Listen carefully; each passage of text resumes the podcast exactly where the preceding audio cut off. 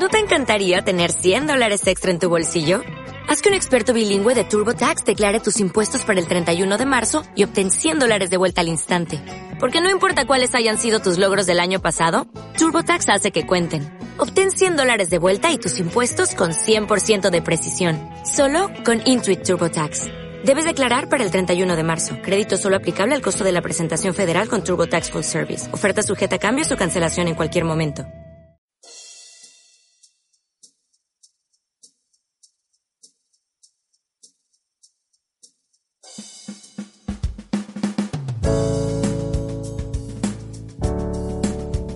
Palabra nuestra cantada. Historias e ideas de navegantes musicales.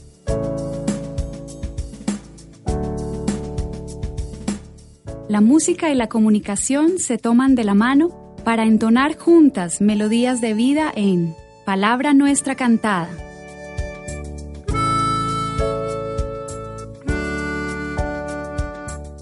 Con ustedes, Charlie Novoa Pinzón.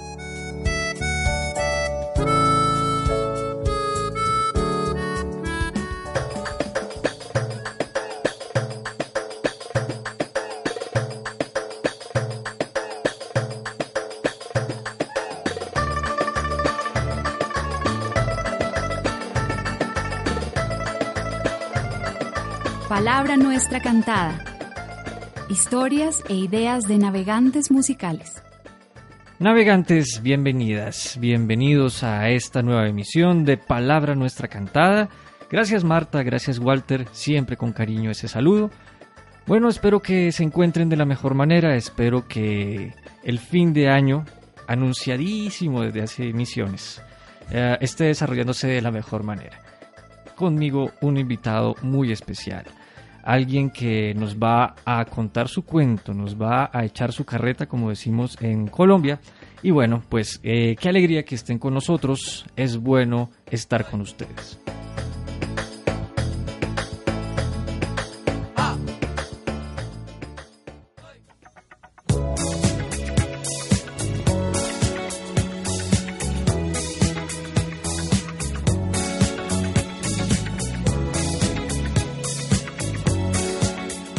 Palabra nuestra cantada. Historias e ideas de navegantes musicales. Bien, como ustedes saben, en Palabra Nuestra Cantada eh, tenemos eh, la oportunidad, hemos tenido la oportunidad de hablar con músicos, intérpretes, cantautores, mm, gente metida en la profesión musical como tal. Hoy vamos a hacer eh, una muy especial excepción en el sentido de que con nosotros no está un músico, pero sí está una persona que sabe de música, que vive la música, que es apasionado por la música y además de eso, ah, junta esa pasión con su profesión, con eh, sus conocimientos. Eh, tuve la oportunidad de conocerlo hace varias semanas en un proyecto del cual ya he hablado en, este programa, eh, un proyecto de difusión, de formación en inglés y hoy nos acompaña. Se llama Camilo Arias. Él es eh, lingüista, no es cualquier profesión, la, lingüística es una cosa bastante fuerte. Y bueno, pues eh, viene con su camiseta Virol, es decir, vino ataviado como se debe. Y bueno, Camilo, bienvenido a Palabra Nuestra Cantada. ¿Cómo vamos? Bien, bien. Ah, muchas gracias por la invitación. Súper, bueno. No crean que no crean que es tímido. Camilo es bastante bastante apasionado en, el sentido de que mientras estábamos trabajando y podríamos empezar en eso, con eso, Camilo. Eh, yo tengo la primera imagen de Camilo eh, como un hombre ataviado de la década de 1970, hablándole a estudiantes de colegio acerca de la década de 1970 y de la música junto con una colega en común, Laura. Saludo a Laura. Hola Laura. um, Bueno, pues para, para estar enfrente de estudiantes muy jóvenes, hablando de una década que ellos no conocieron, eh, en una pinta medio travoltiana, medio... Bueno, no era una pinta de Travolta. ¿De qué era la pinta para empezar? era más como de Hyde, de The 70 Show. Ajá, exacto. Era, era, es un show de televisión de la década de los 70 y usted era uno de esos personajes. Básicamente. Perfecto. Me basé en esa imagen. Entonces, uno tiene que tener mucha pasión por la música o por eh, un sentido musical para hacerlo. Bueno, Camilo, ¿de dónde viene usted? ¿Y de dónde arranca esa pasión por la música? Am, yo nací y crecí en, Bo- en Bogotá, acá en Bogotá. Pero tengo, digamos, familia y antecedentes en Alemania. Am, no sé, toda esa parte, digamos que me llevó a la pasión por las lenguas primero.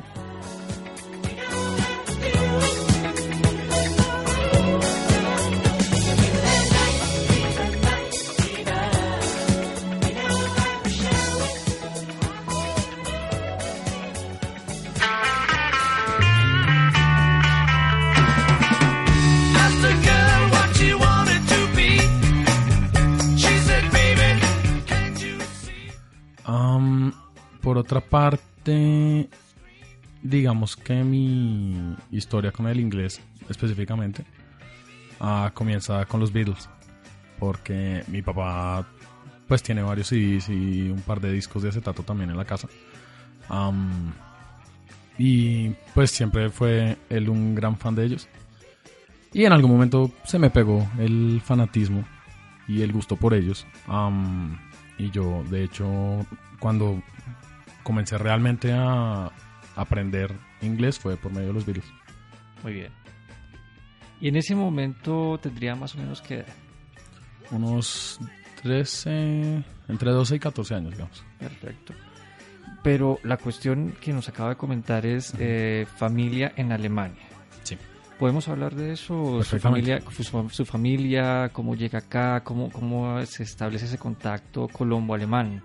Am, digamos que el res- fue un resultado a partir de la Segunda Guerra Mundial, la que todo el mundo sabe la historia. Sí. Ah, mi abuela era una muchacha judía, porque pues llegó a temprana tenía unos 16 años creo. Am, Ella, perdón, ella vino acá, sí, antes o después de la guerra. durante, Durante, durante. afortunada. Sí. Sí, ella llegó en el 34 me parece, 34, 36, creo que 1934 fue que llegó. Antes de la Llegó guerra. por, Sí. llegó por Barranquilla. Ella es, pues era de Flensburg, eso queda al puro, puro norte de Alemania, a frontera básicamente con Dinamarca. Con Dinamarca. Y sí, pues a causa, pues huyendo, básicamente, llegó a Colombia. Y conoció a Y conoció a mi abuelo. su abuela. Mi abuelo era un militar de Bucaramanga. Ujú. y- Santanderiano. Santanderiano, Ah. Entonces, claro, las dos. Sí. Muy similares, uno podría pensar, perdóneme ahí, los santanderianos son conocidos en nuestro país, eh, es una región eh, fronteriza a Venezuela, más o menos, norte, la región de Santander, norte de Santander, Santander, ¿no? Mm, Santander viene siendo como el puente entre la frontera y el centro del país.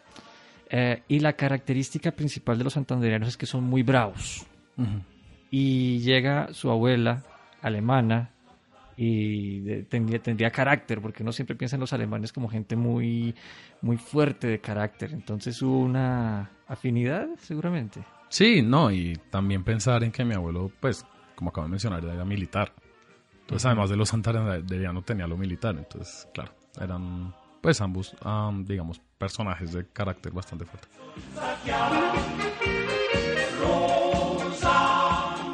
Bien, entonces, a partir de, de- de ese vínculo hermoso por demás, ah, eh, ya se comienza a organizar una familia en esa, en esa doble identidad, europea, americana.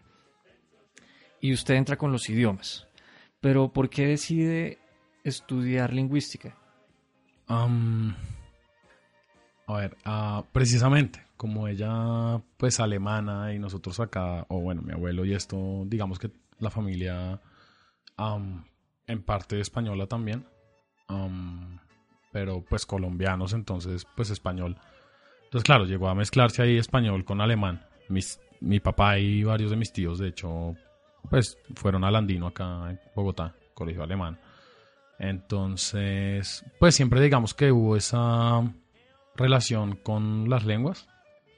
Y después, claro, después yo me metí en el cuento del inglés, pues con los Beatles. Entonces, ya en mi cabeza había tres lenguas.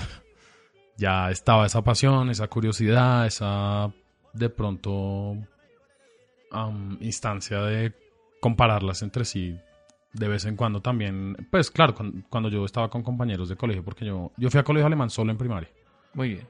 Entonces después en bachillerato pues conocí, digamos, pues nada, solo colombianos que de repente también hablaban un poco de inglés y les daba curiosidad lo del alemán, entonces pues siempre como explicando cómo esto funciona así, eso funciona así. Am, no sé, siempre hubo como ese, sí, esa pasión, digamos, hacia de pronto explicar y enseñar un poco lenguas y analizarlas sobre todo y analizarlas entre sí. Que eso me hace acordar de mis clases de lingüística en la universidad. Eh, saludo para María Cristina Esqueta, uruguaya ella, eh, quien fue mi profesora de lingüística y me hablaba algo de lingüística comparativa, que entiendo es eh, precisamente lo que usted hacía casi que intuitivamente en su adolescencia con sus compañeros.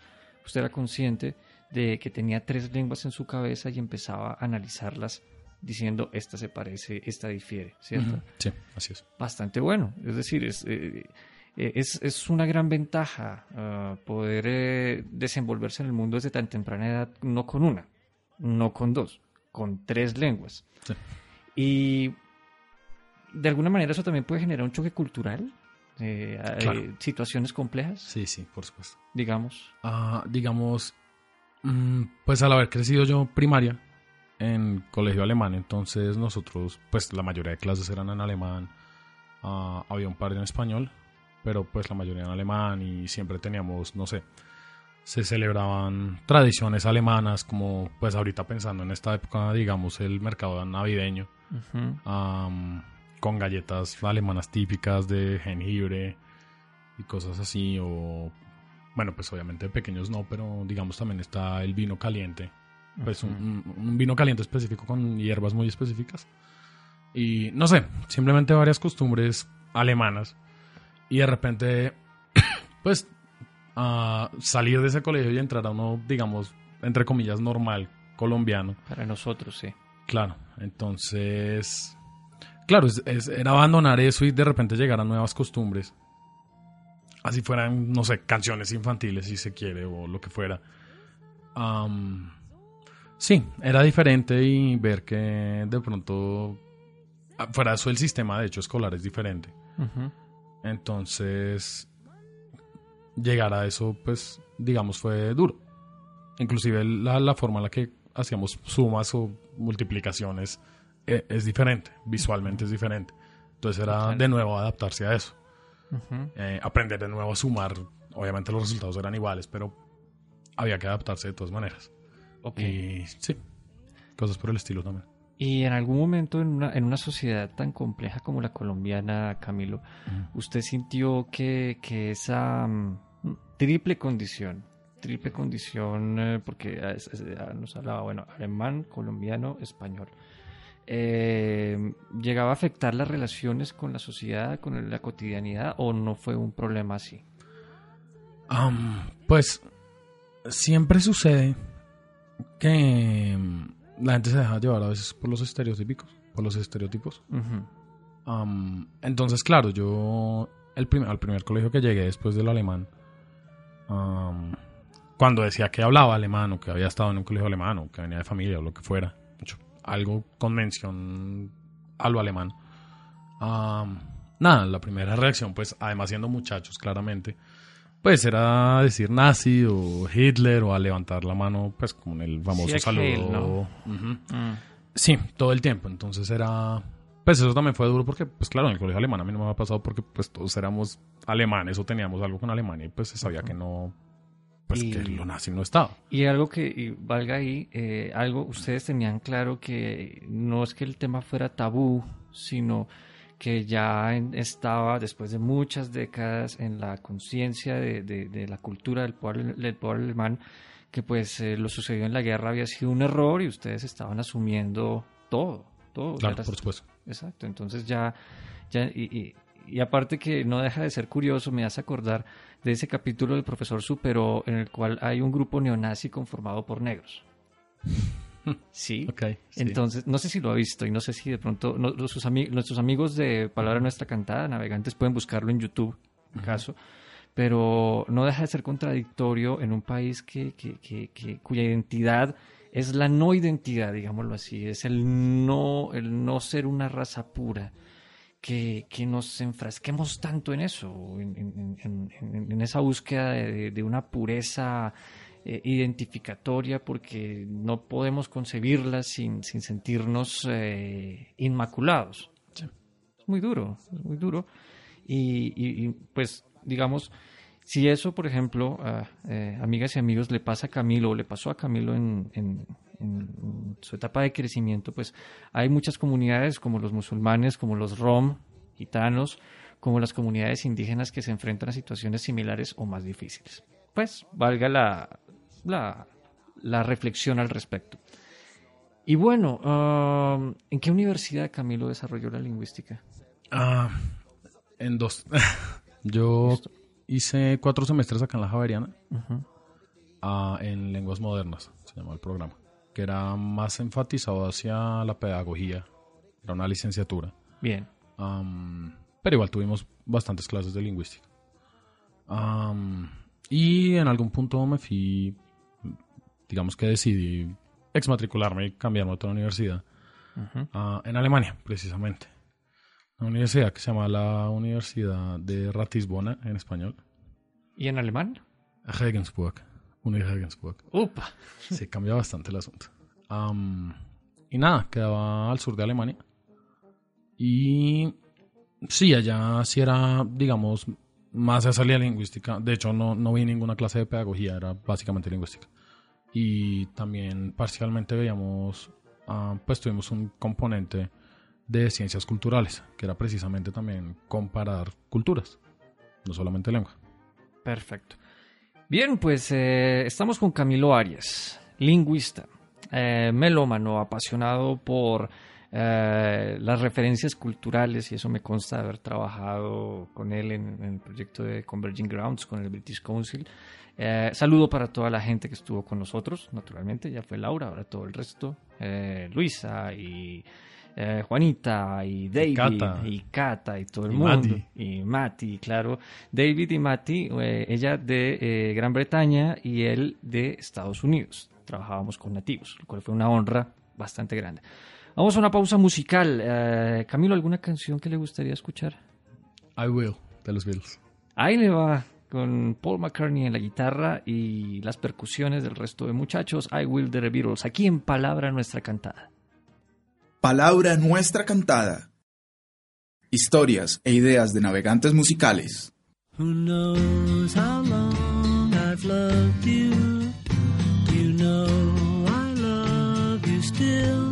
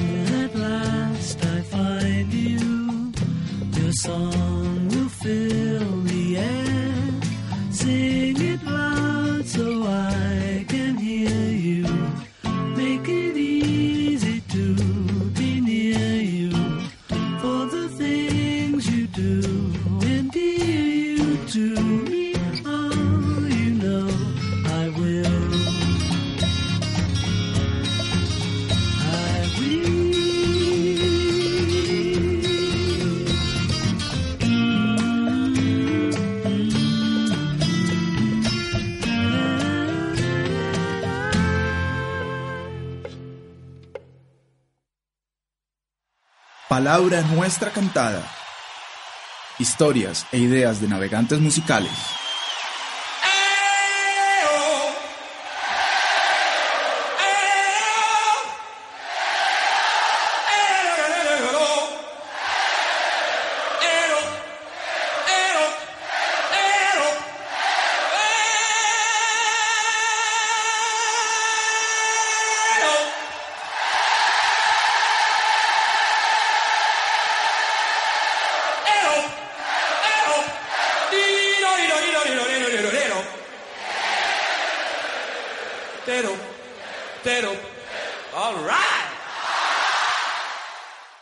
Palabra Nuestra Cantada en Facebook. Arroba palabra NC. Arroba palabra NC. ¿Sabes? Creo que mi vecino tiene problemas. ¿Por qué lo dices? De pronto, todas las noches, a las 3 de la mañana, se pone como un loco y se pone a pegarle a las paredes. Uy, qué jartera. ¿Y tú qué haces? Yo, nada. Sigo tocando la batería. Palabra nuestra cantada.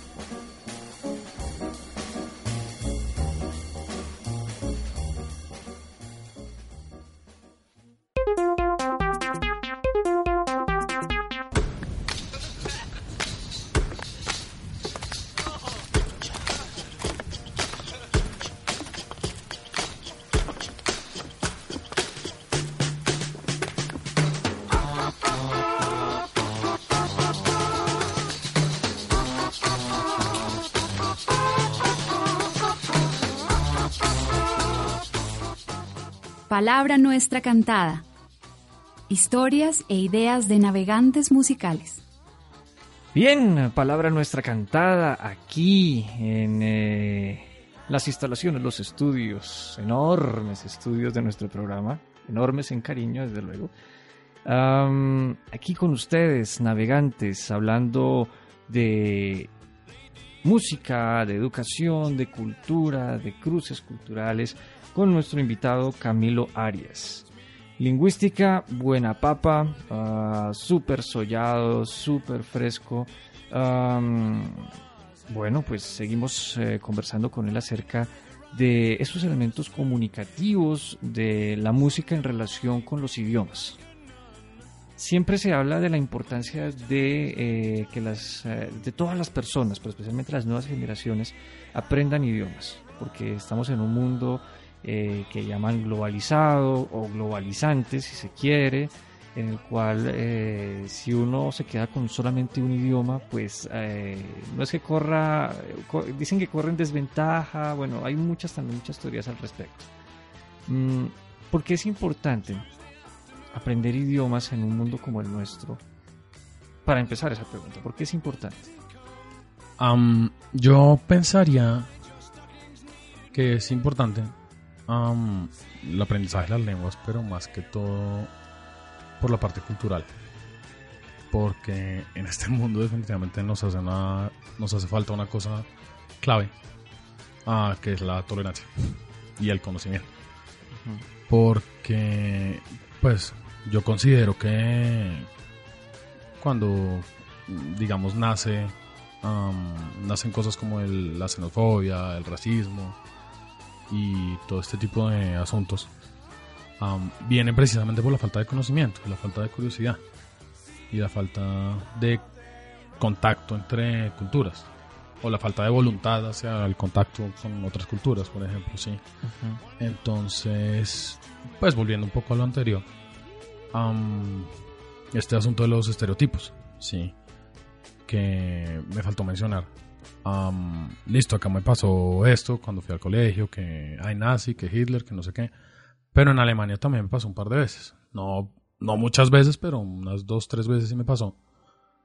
Que, no sé, hacían, por ejemplo, pues bromas con Pablo Escobar o con cocaína y todos estos cuentos. Ah, O incluso en algún momento viajando de una ciudad en otro, en, pues digamos que en algo parecido a un Uber, no era un Uber, pero algo así, Sí. a un servicio parecido. Pues yo hablando con la gente, re pues muy normal, y me preguntaban de dónde era, porque pues el nombre, pues Camilo no es alemán para nada. Camilo. Entonces, entonces, claro, me preguntaban de dónde era yo Colombia. Y en algún momento me pasó que todos los del auto, que éramos unas cuatro personas en total, cinco personas en total, ah, todos voltearon a mirarme como, pues como impresionados. Y yo como, ¿qué pasó? Y como que, no sé, el silencio hasta que el, creo que fue el copiloto, me dijo, ven, pero tú eres colombiano, pero no eres negro. Opa. Y yo, yo me miré, o sea, textualmente me miré los brazos y le dije, ay, mira, no, no soy negro, no fijado. Fue una Bueno, reacción, ¿no? Claro, Sí, fue una reacción automática. Am, obviamente hay que saber tratar eso. porque no es culpa de ellos. No del todo. Sí. Si una persona no ha escuchado o no se ha metido en el cuento de un país o de lo que sea, pues obviamente se va a guiar por eso, por los estereotipos. Entonces, pues hay mucha gente, no todo el mundo claramente, pero sí hay mucha gente que considera que acá solo hay indios o solo hay personas de, de raza negra. Y, Entonces ga- y gallinas corriendo por todas partes. Más o menos, y selva, y lianas, y ya. Sí. Entonces, Perdóneme, no puedo evitarlo porque es lo que es, es- es- es- exacto, es Hollywood. Es la Claro. mirada hollywoodesca, ¿no? pero opino que también tiene que ver con nosotros mismos, porque usted se fija, las novelas que acá se producen son narconovelas. Ujú. Entonces no es que estemos cambiando la situación con eso. Pero bueno. Volviendo al tema, sí, eso, me parece que es muy importante más que por cuestiones de oportunidades profesionales, que obviamente también vienen ahí. Sí, claro. Pienso que el aprendizaje de lenguas y el conocimiento de culturas es importante en, en eso, para romper estereotipos, para no creernos de pronto más que otros y para conocer. Escuchándolo, Camilo, acerca de, de, este, de esta necesidad de- del idioma para generar mejores lazos culturales, yo pensaba en la leyenda de, de la Torre de Babel. Y yo me imagino que esa es una leyenda que ustedes los lingüistas la han analizado de pe a pa. Fuerte. Claro. Em, es posible que, que el conocer los idiomas eh, sea realmente una opción para un mundo más incluyente, para un mundo más, mm, no diría pacífico, porque igual el conflicto es inherente, no, no, no se puede pretender que el conflicto nunca exista, pero sí que se pueda manejar mejor, que se pueda gestionar mejor, y eso se lo pregunto desde la lingüística, no es tanto, bueno, lo ético y todo eso, pero desde esos estudios lingüísticos que usted tiene, ¿qué tan factible es? La lengua es un reflejo de la cultura. Ah, ok. Entonces, usted analizando lingüísticamente, valga la redundancia de las lenguas, ah, usted se da cuenta que am, ahí se reflejan formas de pensar de pues de los países o de las regiones o como quiera llamarle. Ahí se ven las formas de pensar. Por ejemplo, con los dichos. Sí. Por ejemplo, si una lengua tiene muchos dichos, digamos, no sé, referentes a la religión. Sí. Como acá decir Ave María. Ya eso marca algo, ¿sí? Ya muestra que, que la religión, pues, am, digamos, pinta algo en esa cultura. Sí. Y eso, eso, pues se refleja en la lengua, se muestra ahí. Entonces, aprender lenguas también implica eso. Sí, no solo necesariamente en los dichos, digamos que los dichos son algo que muestra ese reflejo bastante explícitamente, pero uno también lo encuentra en las estructuras, en la gramática, en la sintáctica, sobre todo, ah, de las lenguas, am, las formas de pensar de las, de las culturas y de la gente. Ujú. Entonces, por supuesto, por medio de las lenguas se puede conocer la cultura sin necesidad de viajar al país necesariamente, por ejemplo. Sino uno ve, digamos, la, el nivel de especificidad, especificidad de, sí, de una lengua, por ejemplo.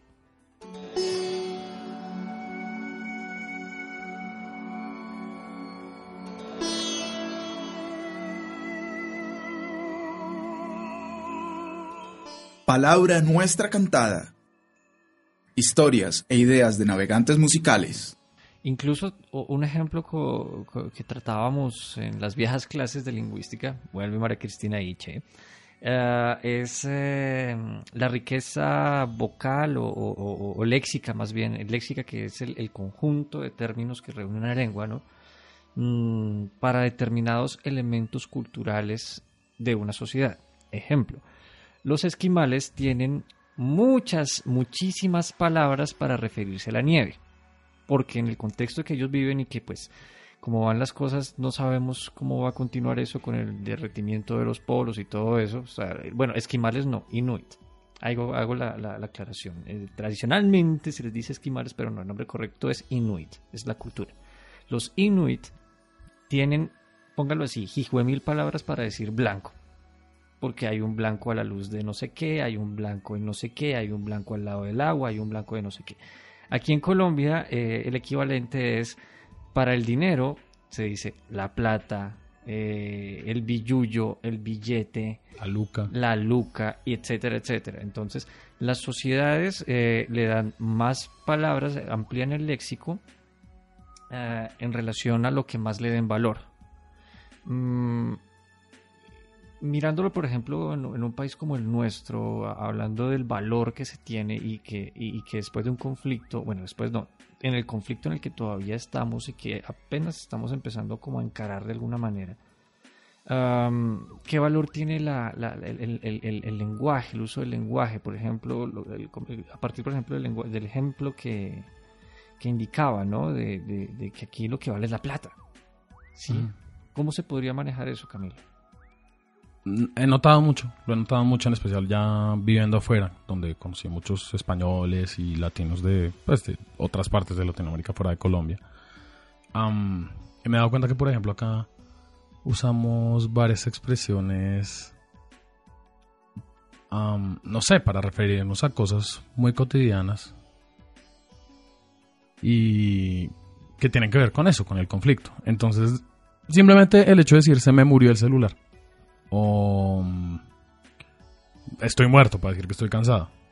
O no sé cosas así o, o- sí para decir que está cansado que está durmiendo incluso una persona no está muerta. Entonces y nos acostumbramos a, a- hay un lío y es que nos acostumbramos a que esas expresiones las suavizamos.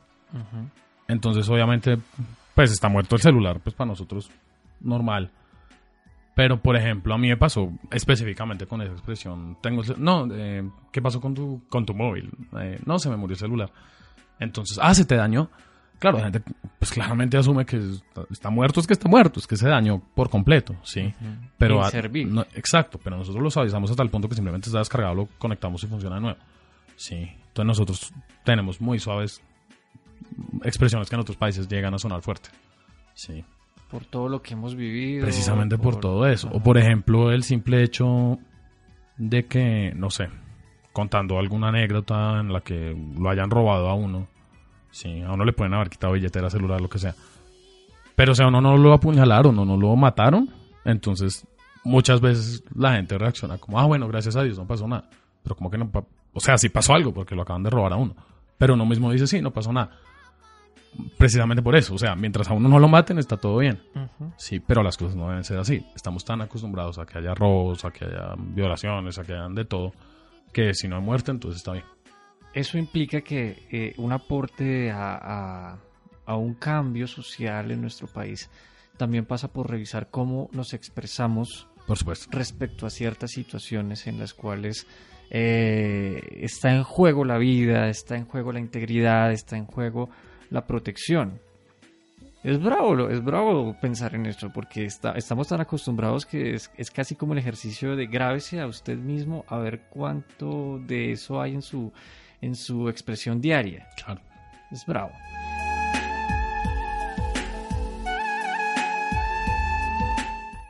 Pero bueno, adentrándonos o saliendo de esa parte y adentrándonos a la cuestión de, de la música como un elemento pedagógico, ¿cómo lo ha vivido? ¿Cómo, cómo lo ha trabajado Camilo? ¿O, o qué referencias tiene? Pues yo, digamos, la experiencia propia que viví yo am, fue el aprender precisamente el inglés por medio de los Beatles. Que yo, pues obviamente yo en el colegio veía inglés, pero digamos que, es, que era un asunto bastante sistemático. Entonces era que la conjugación, que no sé qué, y uno con más razón a una adolescente, preadolescente, a uno pues le coge fastidio a eso, uno le aburre. Sí. Y el hecho de encontrar una banda am, que lo apasione a uno, pues es, digamos, una forma de verlo, de ver el aprendizaje de una lengua, en este caso el inglés, ah, de una manera diferente. Entonces yo, antes de los Beatles, a mí el inglés era como, pues sé que existe y ya. Sí, claro. Y no importa, pues sabía mis palabras y mis cosas, pero nada, sí. Y sí, el hecho es que con los videos yo aprendí inglés mucho mejor que en el colegio, porque, pues probablemente también porque me motivaba, me motivaban, eh, motivaban más a simplemente escucharlos y repetir y venga, esto está chévere, venga, yo canto, venga, ¿qué significa esta palabra? ¿Qué significa esta expresión? Y porque es algo más vivo, por decirlo de alguna manera. Pero ahí yo preguntaría algo antes de la siguiente pausa, Camilo, para seguir desarrollándolo en la próxima eh, sección de nuestro espacio, aquí de Palabra Nuestra Cantada. ¿Por qué pareciera que los, los Beatles son una referencia tan, tan común al aprender inglés? Eh, ¿Y por qué no, no sé, los Rolling Stones o Simon and Garfunkel o, eh, no sé, Barbara Streisand, por decir algo? ¿Por qué son los Beatles una referencia cultural tan, tan notable para aprender inglés? Yo por mi parte fue porque, como dije antes, mi papá era y sigue siendo el fan pues número uno de ellos. Sí. Entonces a mí me llegó por ese lado. Pero si usted lo piensa también tiene que ver un poco que obviamente no fueron los primeros en hacerlo, pero sí fueron de los que fueron muy populares en Inglaterra y en Estados Unidos. Sí, y usted sabe perfectamente todo este asunto de la Beatlemanía que se dio de una forma absurdamente inmensa, entre comillas, enfermiza, en un sentido bueno, por decirlo así. Sí, muy veces Eh, preferible a otras vainas. En, sí, tanto en Inglaterra como en Estados Unidos y en Alemania. Y mire que hasta en Colombia y todavía está vivo eso. Sí. Entonces, precisamente es ese, ese- esa transculturalidad por la que ellos mismos pasaron y de repente, pues en Estados Unidos también la curiosidad como, ah, venga, estos son ingleses. Ay, mire cómo cantan de, de bueno. Entonces, claro, de- precisamente esa curiosidad de los mismos Estados Unidos a de pronto ese acento, pues las muchachitas en esa época, los- las adolescentes en especial, qué sé yo. Sí, yo pensaría que es eso, como ese toque intercultural que ellos mismos tienen. Perfecto. Seguiremos profundizando en este recorrido por las lenguas, el aprendizaje, el inglés, la música. A continuación, en Palabra Nuestra Cantada, sigue de la siguiente manera.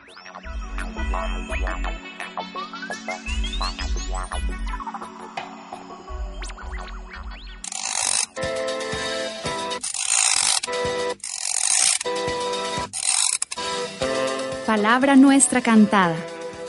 Somos raros, somos locos, somos músicos.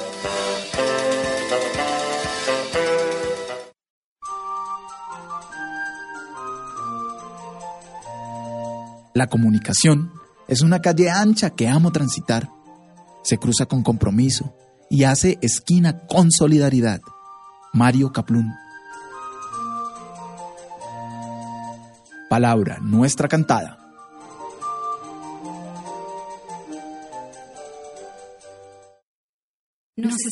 Escuchando? Otros te pueden escuchar a ti. Este espacio es tuyo. Promociona, difunde, da a conocer tus servicios y tus proyectos en Palabra Nuestra Cantada. Comunícate con nosotros. Palabra Nuestra Cantada gmail.com. En Colombia, 312-394-2507. Palabra Nuestra Cantada. A tu servicio.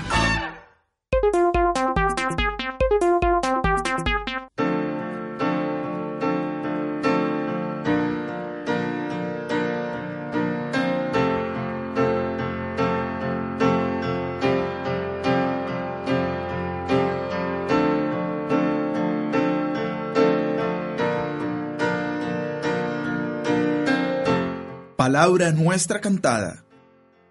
Historias e ideas de navegantes musicales.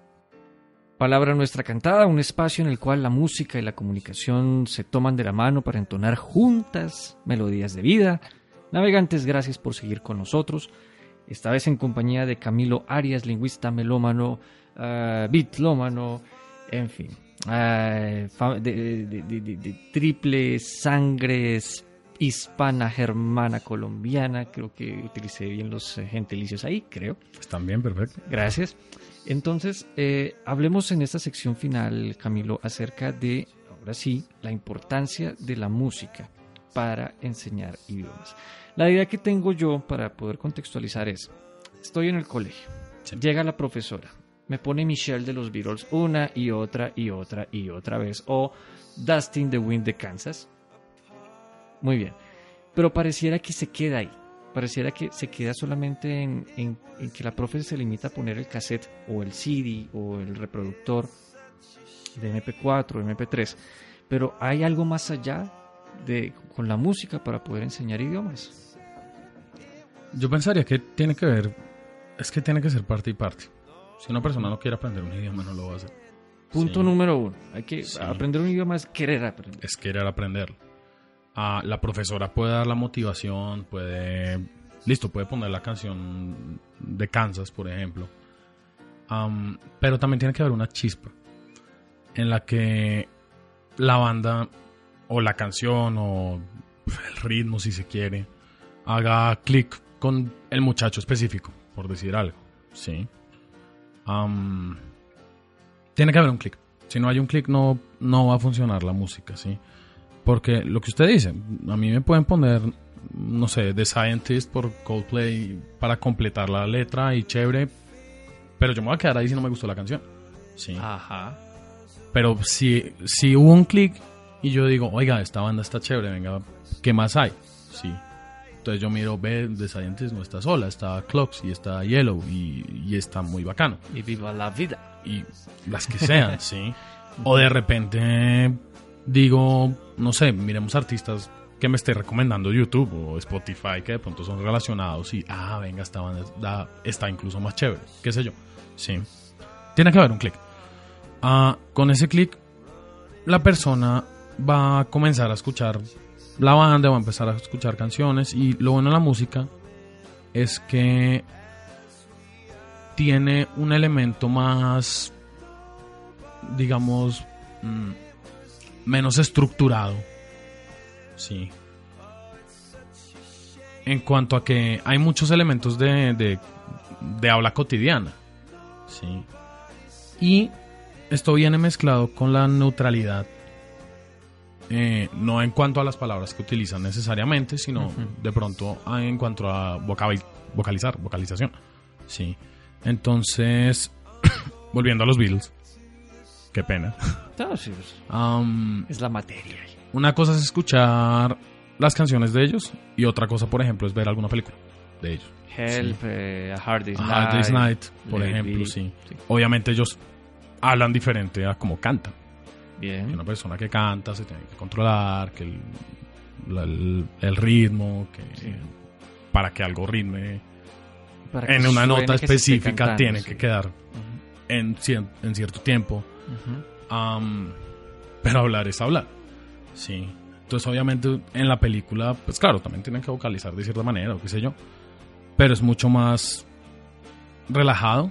No es, digamos, tan matemático como una canción, entre comillas. No hay que pensar de la tanto canción. para hablar Exacto. como para cantar. Ya. Entonces eso, siempre la música tiene esa diferencia con una clase, digamos, en un salón. Y es que en el salón la profesora le va a decir, esto se menciona así, punto, así, punto, y así, punto. Sí. Y, y se menciona así y ya, y, y si no lo menciona así está mal. Pero eso no es la realidad. Sí. Si uno escucha canciones ah, y decide, pues un ejemplo bobo, ah, coger una palabra y decir, venga, pero esto se, se, se pronuncia así de verdad, o venga, lo comparo en otra canción de otro grupo, de otro lado, Ujú. ¿cómo lo pronuncian? Sí. No sé. Ah, por ejemplo, no sé, hace unos años estaba hablando con un tío mm, acerca de una palabra, la voy a deletrear primero. J-U-S-T. Sí, J-U-S-T. sí, en inglés, que en español se traduciría como únicamente, solo, solamente. entonces estábamos hablando, por ejemplo, que él la pronunciaba como just, sí. Ah, pero él mismo decía, pero también se podría pronunciar como just, sí. Sí. Just, just. Ajá. Ajá. Pero digamos usted, escuchando, hay muchas variantes, en especial digamos el norte de, de Inglaterra o lo que es Escocia, por ejemplo. O el mismo Liverpool con los Beatles. Ah, es otra variante y varios de repente lo pronunciarían como just, como la U muy parecida a la del español. Sí. Sí, y no sé, palabras así por el estilo. Entonces también es una diferencia grande entre la música y una cátedra, por decir algo. Es eso, que abre los ojos a que, carajo, hay variantes. Sí, y la variante no es Estados Unidos e Inglaterra, sino que Inglaterra tiene muchas variantes, Estados Unidos también tiene muchas variantes, está Australia, está Sudáfrica, dentro de muchísimas cosas.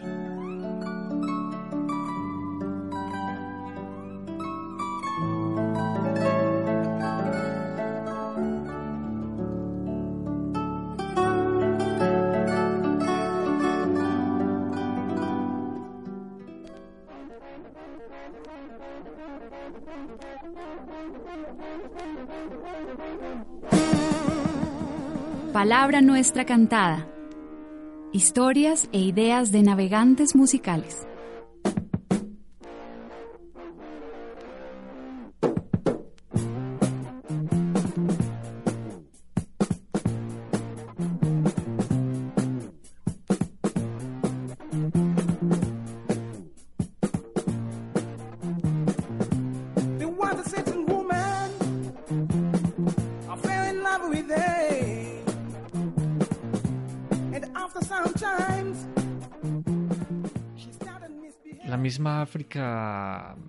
Eh, escuchándolo, pensaba en, que no es solamente la cuestión de las variantes eh, regionales, eh, llamémoslo así, sino también que mm, sería muy interesante incluir en el aprendizaje del inglés, en este caso, otras, otras expresiones culturales. Claro, a mí, a mí también, ya, está clarísimo en este espacio navegantes que tanto para Camilo y para mí, pues eh, los Beatles son geniales.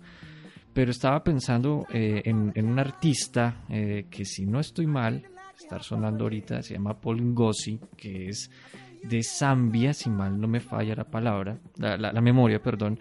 Am, sería muy interesante también poder ir a, a buscar esas referencias culturales que están en la periferia y que son rock y que también son, eh, son, son cosas muy buenas eh, para no solamente mirar, ah, mire, también se habla el inglés de esa manera, sino también para estrechar esos lazos culturales y, visibilizar eh, a vivencias que han estado silenciadas. Mm, la cosa es que Camilo nos ha indicado que también depende de la iniciativa personal. Entonces, ¿cómo podríamos recomendarle, por ejemplo, a, un papá o una mamá que, quiere que sus hijos aprendan idiomas? Eh, no limitarse a, oh, te voy a regalar el plan de, de- de- del, curso por internet que vi en la televisión. ¿Cómo motivar a los pelados para, aprender idiomas con la música? cogerlos desde chiquitos, definitivamente. Am, yo, por ejemplo, pues de hace un mes más o menos, ah, nació mi primera sobrina. Vamos a hacer fiesta por eso. Y ahí Sí. está sonando. Yeah. Uh. Am, y yo le digo a mi hermana, póngale música, póngale música en todos los idiomas que. Ni siquiera tenemos que entender nosotros las lenguas, no importa. Sí.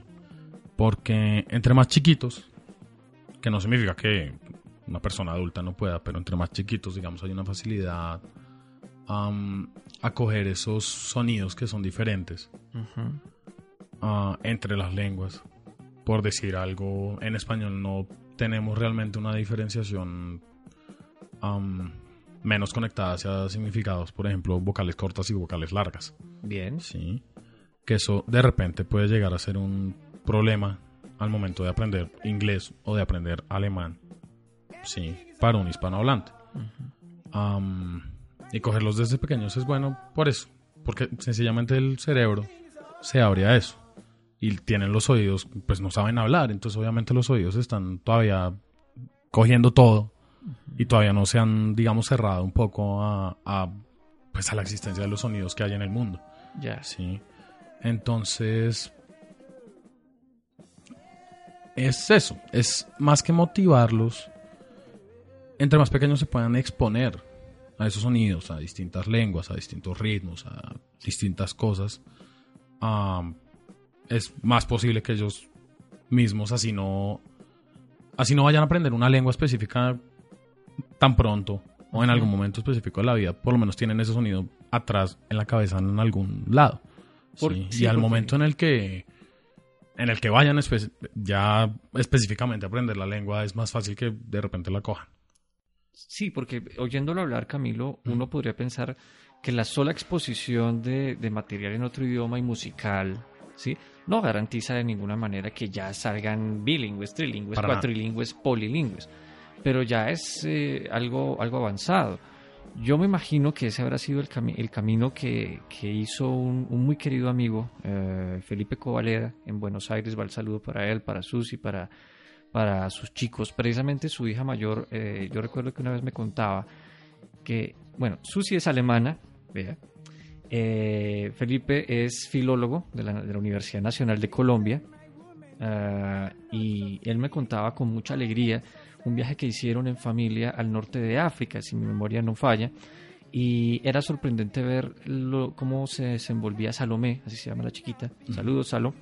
Ah, para, para, para moverse en, en un punto tan pluricultural como, como el norte de África, para manejar eso. Entonces, la cosa es eh, el ejemplo.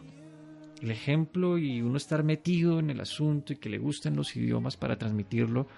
Porque, si yo recuerdo, eh, si hay dos materias en el sistema educativo colombiano que no son del agrado de los estudiantes, las matemáticas y los idiomas. Entonces, creo que también el hecho de haber trabajado juntos en un proyecto como, como Virgin Grounds, con el British Council, que, que reitero el saludo y el agradecimiento por haber estado ahí con ellos y con ustedes, compas, es ver que hay otras posibilidades, que, hay, que, que se puede generar otros espacios para que eh, los jóvenes puedan acercarse a los idiomas y si no aprender, por lo menos decir, ah, no es el coco, no es el coco, ¿cierto?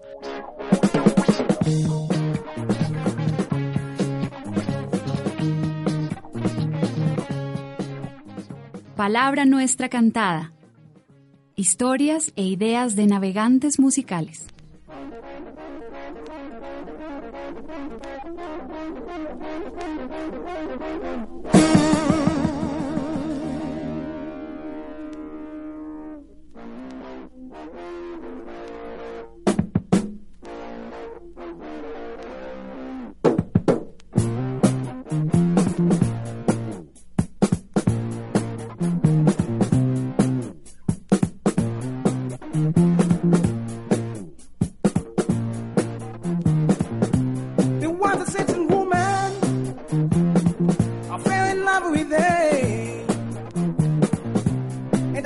And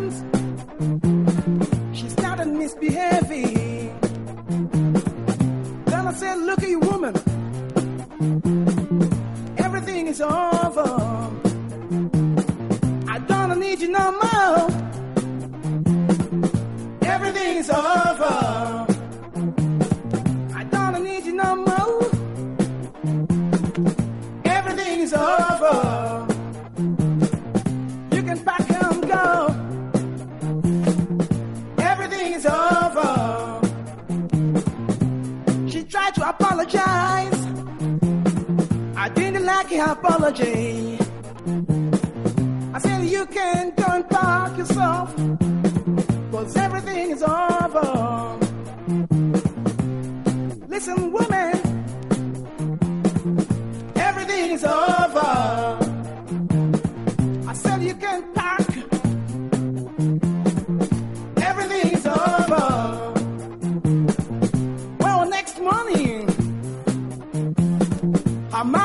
my place. She asked where I thought it was. I said everything was over. Her mama started weeping. Cause everything was over.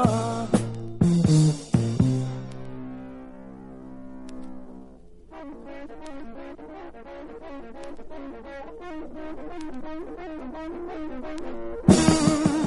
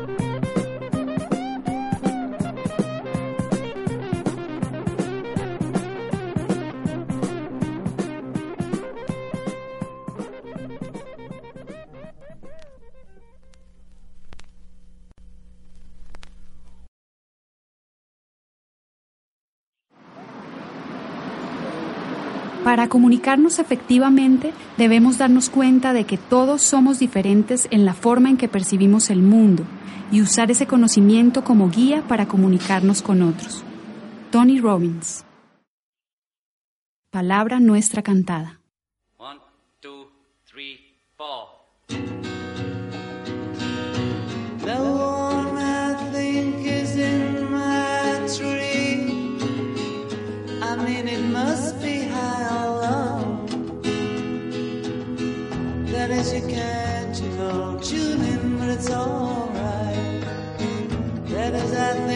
It's not too bad.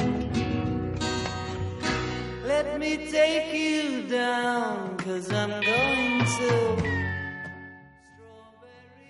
Entonces, yo creo, Camilo, que ahí habría que pensar también, bueno, como, un interrogante más. Al llegar a, a aprender un idioma, ¿cómo poder, digamos, ya sé español, ya sé inglés, por decir algo, en mi caso. El alemán es muy parecido, porque vienen del mismo tronco, que el inglés, así que me puede facilitar. Pero si me da por aprender mandarín, que es otra cosa totalmente diferente, Claro. eh, ¿cómo le hago? ¿Qué me recomienda? Exponerse. Sí. Ajá. Am, y exposición implica tengo que ir al país. Que obviamente es mejor, digamos que sería obviamente la mejor opción porque usted se está obligando, porque allá nadie le va a decir como, ah, no habla, no habla mandarín, pues venga, le hablo inglés. Que no todo el mundo necesariamente habla inglés. Sí. Am, pero exponerse con lo que haya. Sí. Ver series, escuchar, de nuevo, escuchar música, ir a eventos que acá ya en Bogotá hay un millón de eventos um, de intercambio cultural, intercambio lingüístico, como lo es, por ejemplo, el Gringo Tuesdays, los martes, um, o los eventos de Dame tu lengua. Hay bastantes, sí. Um, que son buenos para eso, para conocer gente que también está interesada en el idioma, para discutir acerca de repente problemas que se tienen en común con un, un tema específico. um, o también uno conoce bastantes nativos en estos eventos. Um, que lo pueden ayudar a uno y lo hacen a gusto, porque ellos saben que igual el evento pues es para eso, ¿sí? Entonces, pues en el caso del mandarín, por ejemplo, um, ir a una mesa de estas y seguro que en alguna va a encontrar algún nativo que con todo gusto le va a decir esto no se pronuncia así, sino hace. ¿sí? O esto se, está, esto se puede expresar de tal manera y no en esta. Sí.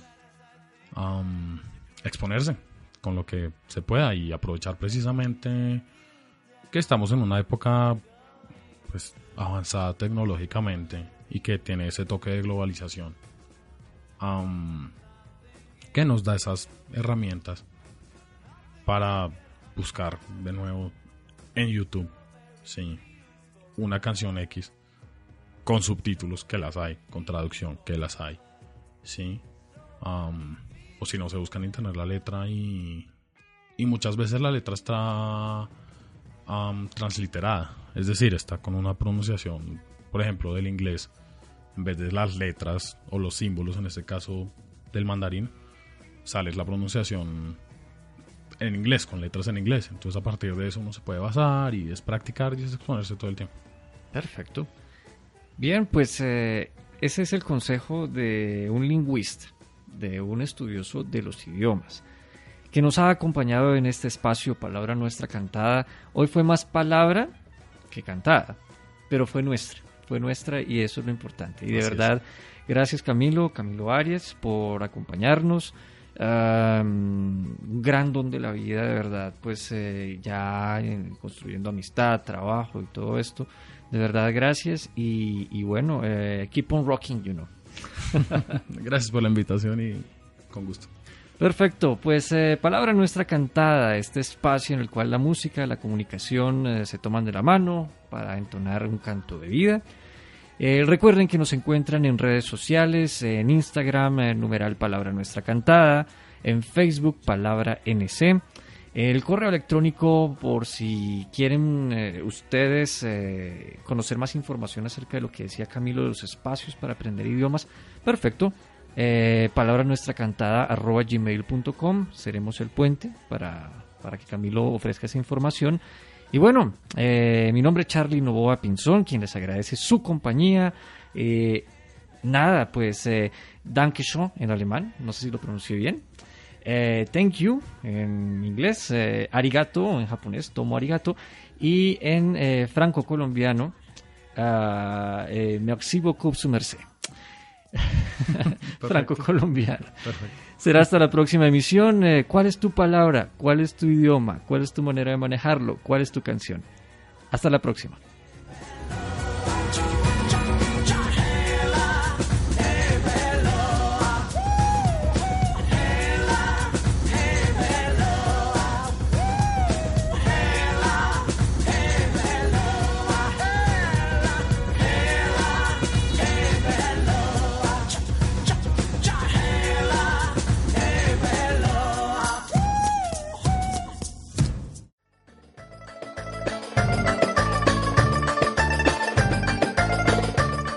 Sonidos y saberes nos aguardan en armonía.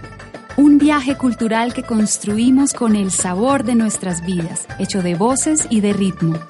La música y la comunicación volverán a tomarse de la mano para entonar juntas melodías de vida en la próxima emisión de Palabra Nuestra Cantada, una producción de Charlie Novoa Pinzón.